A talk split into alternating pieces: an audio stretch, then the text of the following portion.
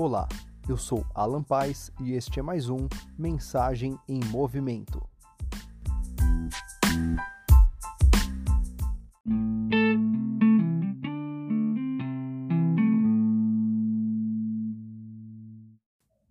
Olá, tudo bem?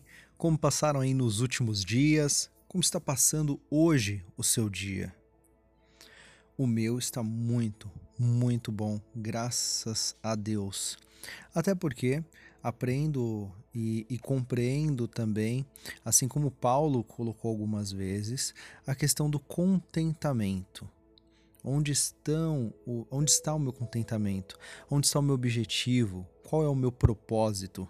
Aonde eu coloco ali o, os meus sonhos, os meus planos, onde eu deposito tudo isso? E é em Deus. Então, assim, eu posso dizer que até em momentos que podem parecer não tão oportunos, ou não tão interessantes, ou um momento que talvez de poderia trazer alguma angústia, ou um momento de uma prisão, você está sentindo preso, travado, as coisas não andam, você pode estar livre e feliz. Assim como em outras mensagens trouxe falando de Paulo, por exemplo, como estava livre, estava feliz e conseguiu louvar e adorar a Deus de uma prisão após ser açoitado e tudo mais. Não é esse o principal ponto que eu queria tratar hoje.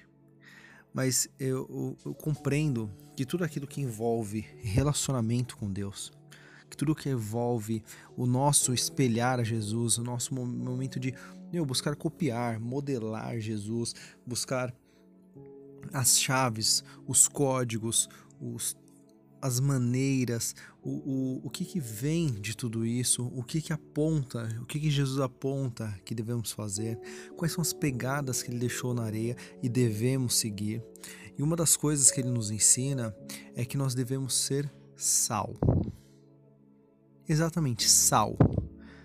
E, e o que você entende? Qual é o seu compreendimento? Qual é a sua compreensão o seu entendimento sobre o sal. O sal ele dá sabor? Ou o sal ele eu compreendo ele mais como algo que realça o sabor, mas também é um sal que tem medida. Muito sal estraga, tira o sabor. Ele traz aquele, aquele amarga a boca e é intragável. Pouco sal, pouco sabor perde-se o sabor, perde-se o gosto, perde-se o, o, desejo, o paladar ali, perde-se toda aquela situação ali de saborear aquele prato. Também vemos o sal como algo que mantém. E antigamente vemos também diversas culturas, aqui no Brasil inclusive, por exemplo, o ato de salgar uma carne. Com isso, nós ganhamos aí longevidade para esse bem. Então, o sal a gente pode falar que ele realça o sabor, ele agrega em sabor, tira aquela insipidez do alimento e ele também conserva. E o que, que Jesus fala sobre o sal? Ele fala exatamente o seguinte: que vocês. Eu vou ler aqui, vamos ler então Marcos 5, se você puder me acompanhar agora, amém. Se não puder, pode ler depois, então anota aí, Marcos, perdão, Mateus, vamos lá em Mateus 5, 13. E o que diz em Mateus 5,13? O sal da terra é a luz do mundo. A gente vai ler a primeira parte, uma parte pequenininha, só o versículo 13, e ele diz exatamente assim: Vocês são o sal da terra. Mas se o sal perder o sabor, como restaurá-lo? Não servirá para nada, exceto para ser jogado fora e pisado pelos homens. Então imagine, se temos o sal e ele não for para dar sabor, então vamos mais pela linha aqui do sabor. De dele realçar o sabor, dele dar sabor para a vida. Se não for para você, meu, realçar o sabor, realçar o sabor da vida de alguém, se não for para você levar a palavra de Deus, se não for para você, é, com suas atitudes, com seu testemunho, com a sua vida, com a maneira que você trata as pessoas, com as palavras que você dirige a elas, com todas as interações que você tem com seus irmãos, irmãs em Cristo, com aqueles que estão perdidos, lançados tão longe da cruz, com seus familiares, se não for para que você transforme a vida deles em algo mais saboroso? Para que serve? Se você não tem sabor, se você não dá sabor para a vida delas, qual que seria? Já achamos aí um propósito de vida. Achamos aí já uma maneira, o que, que Deus quer de nós?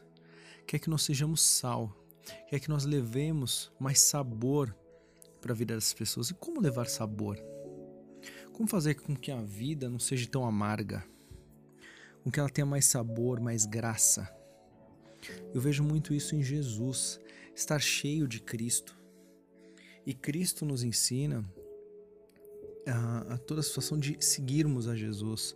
E aprendemos com Paulo, que aprendeu de Cristo, inclusive traz uma menção do seguinte: sede meus imitadores, como eu sou imitador de Cristo.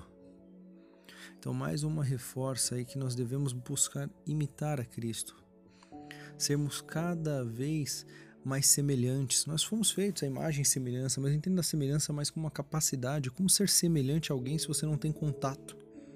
Então é onde que o relacionamento com Deus, o relacionamento com Jesus, através das escrituras, através da sua oração, através de atitudes que você faça, que você reforce ali a sua proximidade com Deus, vão fazer com que você tenha uma proximidade maior. E isso faça com que você esteja sempre cheio.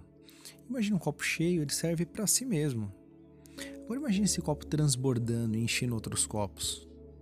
Então seja cheio, se transborde, transborde do Espírito Santo, leve sabor para a vida das pessoas, fale de Jesus, fale do amor de Cristo. E para que as pessoas possam ter o sabor na vida, que, que não venha faltar mais nada. Jesus fala que Ele é o pão da vida. Imagina, Jesus é o pão da vida. Como teremos fome se estivermos satisfeitos de Jesus? como nos satisfazer em algo que é tão abundante. Compreende essa ideia? Eu espero que você tenha captado essa ideia, captado essa mensagem, que você seja sal dessa terra, que você leve sabor para a vida de muitas pessoas, para que você possa conservá-las através da palavra de Deus e para que você possa entregar o sabor delas através de Jesus dando sabor para essa vida. E agora, uma última reflexão, um último ponto sobre o sal: é o seguinte: o que é o sal só sobre o sal? Alguém pega uma colher de sal e coloca na boca e, nossa, que delícia, estou saboreando sal. Não. Mas pensa numa carne, um filé. Gosto bastante de carne, afinal. E você pega aquela carne e você salga ela no ponto. Que sabor! Que sabor que vai ter essa carne. Que sabor que vai ter esse legume depois de salgado? Você refogou, salgou esse peixe, independente do alimento. Mas olha a diferença. O sabor não está em si no sal. Não é o sal que está com sabor, não é o gosto do sal. Qual que é o gosto de sal? Mas é o como ele coloca na vida. Então o foco não é ser o sal, mas é o que vai estar através daquilo. Então é como Cristo brilha através de você. É você sendo sal, não para sua glória, mas para a glória de Deus, porque é onde vem o sabor da vida, tá bom? Então entenda que você não é o foco, você não é o ponto, e é tudo sobre ele. É tudo sobre Jesus, é tudo sobre Deus. O foco é Deus.